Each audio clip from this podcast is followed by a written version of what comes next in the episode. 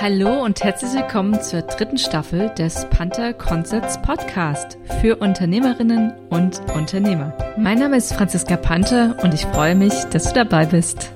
Ja, lass uns heute schauen, was das Geheimnis einer guten Überschrift ist. Stell dir vor, du arbeitest an einer neuen Verkaufsseite für dein neu entwickeltes Angebot.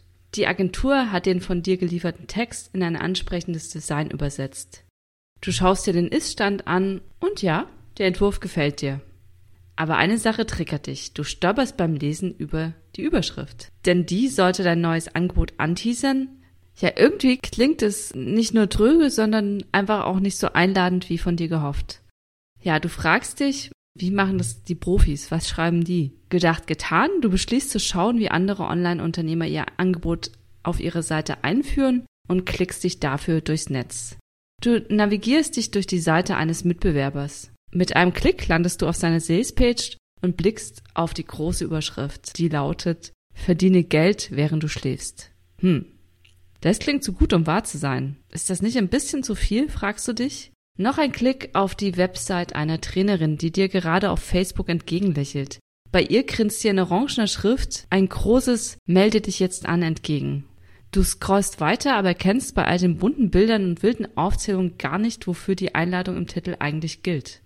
Also ist es Zeit für einen dritten Versuch. Und dafür beschließt du in deinem E-Mail-Postfach zu schauen.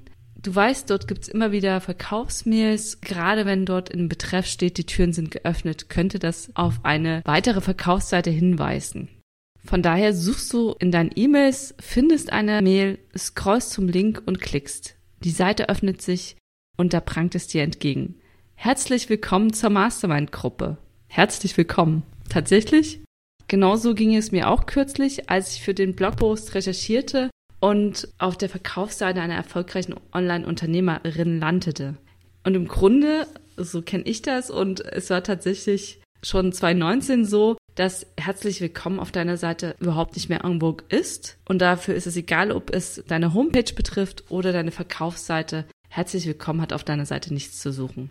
Schon 2019 habe ich einen Vortrag gehört von dem Werbetexter Detlef Krause, der übrigens sehr gut ist. Und äh, der sagte auch schon damals, dass kein herzlich willkommen mehr auf die Seite gehört. Du siehst im Blogpost, der verlinkt ist, auch meine Sketchnote von seinem Talk, weil er da einfach nochmal eingegangen ist auf das, was einen guten Webtext ausmacht. Du siehst, wenn du im Netz schaust, dass es viele mittelklassige Webseiten gibt. Insofern macht es auch wenig Sinn, die Überschrift für dein Angebot von einer fremden Seite abzuschreiben. Denn im Grunde ist tatsächlich eine mittelklassische Überschrift einer der größten Fehler, den du machen kannst. Meine Kollegin Madita Schecke bringt es mit dem Satz, keiner klickt eine langweilige Überschrift an auf den Punkt. Wenn du eine neue Verkaufsseite erstellst, dann willst du ja auch, dass die Besucherinnen, die zu dir finden, mehr lesen als nur die Überschrift. Und das erreichst du, indem du sie mit einer richtig guten Überschrift aufmerksam machst, so dass sie den nächsten Satz auch noch lesen. Bei einer langweiligen Überschrift macht sich niemand die Mühe, das zu tun.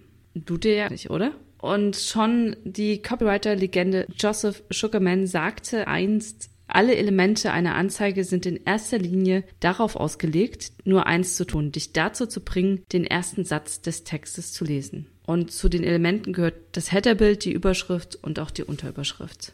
Ja, die Überschrift sollte deshalb auch genau darauf einzahlen und deine Leserinnen so gut abholen, dass sie aufmerksam werden und neugierig weiterlesen. Die Überschrift als dein Nutzungsversprechen, auch genannt Value Proposition, richtet sich an deine Leserinnen und verspricht ihnen ihre neue Situation. Sie verrät deiner Leserin, was sie von deinem Angebot bekommt und ist kein Nutzungsversprechen da, hat niemand einen Grund, deinen Text überhaupt zu lesen. Die Überschrift muss deshalb informativ, beschreibend und überzeugend sein. So schreibt es auch die A-B-Testing-Agentur VWE. Auf ihrer Seite beschreibt sie aktuell ihr eigenes Nutzungsversprechen als, zitiere, schnell wachsende Unternehmen nutzen VWO für ihre A-B-Tests. Ja, die Frage ist, ob dich das zum Weiterlesen einlädt. Falls nicht, gehörst du im besten Fall nicht zu ihrer Zielgruppe. In jedem Fall aber bist du damit ein Teil der Mehrheit der Seitenbesucherinnen. Denn nach Ogilvy lesen fünfmal mehr Menschen eine Überschrift als den restlichen Text. Das heißt, durchschnittlich acht von zehn Menschen lesen zwar deine Überschrift, aber klicken sich danach direkt weg. Als potenzielle Kundin hast du sie in dem Moment verloren. Nur zwei Besucher bleiben auf deiner Seite, nachdem sie deine Überschrift gelesen haben. Sie lesen zumindest den Anfang deines Texts.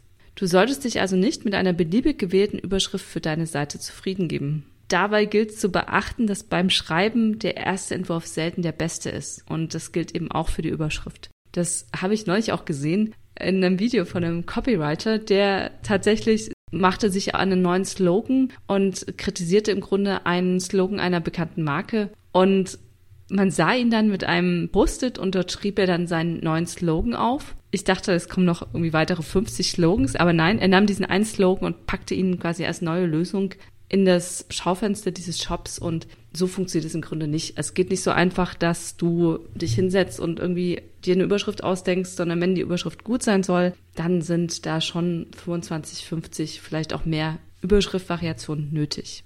Du brauchst eine Überschrift, mit der du Aufmerksamkeit erzeugst. Die Profis unter den Copywritern nehmen nie die erste Überschrift. Also entgegen des Copywriters, den ich da gesehen habe. Und sie brainstormt tatsächlich wirklich viele Überschriften und versuchen dabei aber mit jeder neuen Idee eine weitere Perspektive aufzudecken.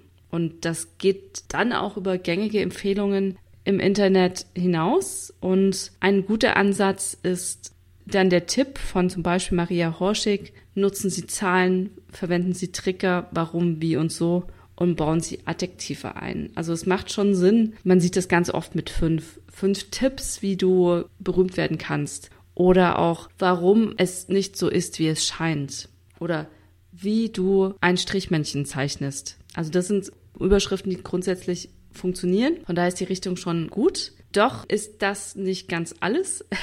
Ich habe das Beispiel jetzt ähm, genommen, wenn du Programmierexperte bist und für deine Trainingsseite wirbst, also für Trainings wirbst vielleicht die erste Überschrift, die dir dann kommt, ist, wie du richtig gut programmierst. Und das verwendet jetzt ein Adjektiv und hat auch das empfohlene wie.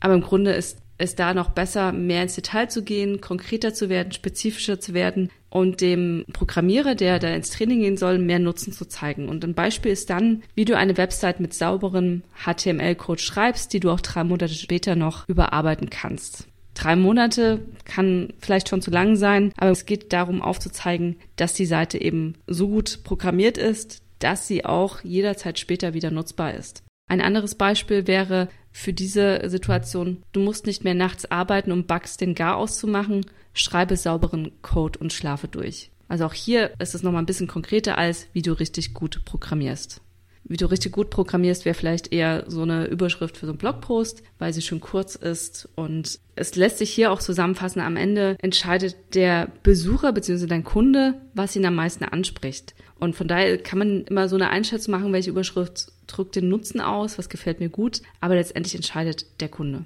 Joanna Wiebe, eine der besten Copywriterinnen unserer Zeit, hat das mit dem A-B-Split-Test auch für ein Therapiezentrum gemacht. Sie hatte den Auftrag, eine neue Headline zu finden und recherchierte in Kundenstimmen und stieß dabei in den Kundenstimmen, tatsächlich in Testimonials, Referenzen oder ähnlichem, auf die neue Überschrift If you think you need rehab, you do. Also, wenn du denkst, du brauchst Reha, dann brauchst du sie. Im Deutschen klingt das nicht ganz so charmant. Aber sie testete diese neue Variante gegenüber der Kontrollversion Your Addiction Ends Here, also deine Sucht endet hier.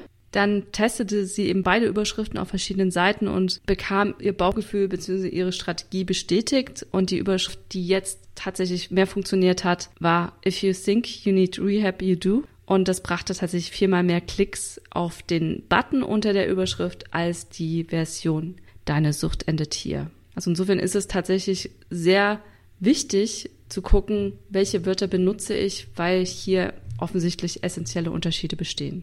Wichtig ist auch, dass du deine Überschriften nicht neu erfinden musst. Du kannst Überschriftenformeln nutzen. Um eine gute Überschrift zu texten, helfen dir klassische Headline-Formeln, die von Copywritern und Marketeers bereits ausgiebig getestet wurden. Du findest im Netz auch viele Blogposts mit Formeln. Wichtig ist, dass die Aufmerksamkeit der Leserin vor allem dann aktiviert wird, wenn es eine überraschende Wendung gibt. Das siehst du auch bei der Überschrift If you think you need rehab, you do. Da ist ein Überraschungsmoment mit drin. Und da gab es auch eine Studie dazu, die eben gezeigt hat, dass gerade diese Wendungen in der Sprache unsere Aufmerksamkeit aktivieren und das Gehirn sich automatisch auf überraschende Reize konzentriert, die unerwartet sind. Sprache wird dann mit einer höheren Aufmerksamkeit verarbeitet, wenn Menschen auf Wörter mit solchen Wendungen stoßen. Und das sind gerade dann Dinge und Wörter, die weniger erwartet werden. Ein anderes Beispiel ist das Beispiel einer Nichtraucherkampagne von Ogilvy. Der formulierte die Headline For more information on lung cancer, keep smoking. Also auf Deutsch, für weitere Informationen über Lungenkrebs rauch weiter. Das als ein Überblick zu Überschriften. Du findest im Blogpost auch noch drei Beispiele von Websites, die schon eine sehr gute Überschrift samt Header haben. Dort kannst du dich auch noch durchscrollen durch meine Gedanken dazu. Ansonsten melde dich gerne, wenn du Fragen hast und gutes Schreiben. Das war die heutige Folge des Panda Concepts Podcast. Vielen Dank, dass du dabei warst.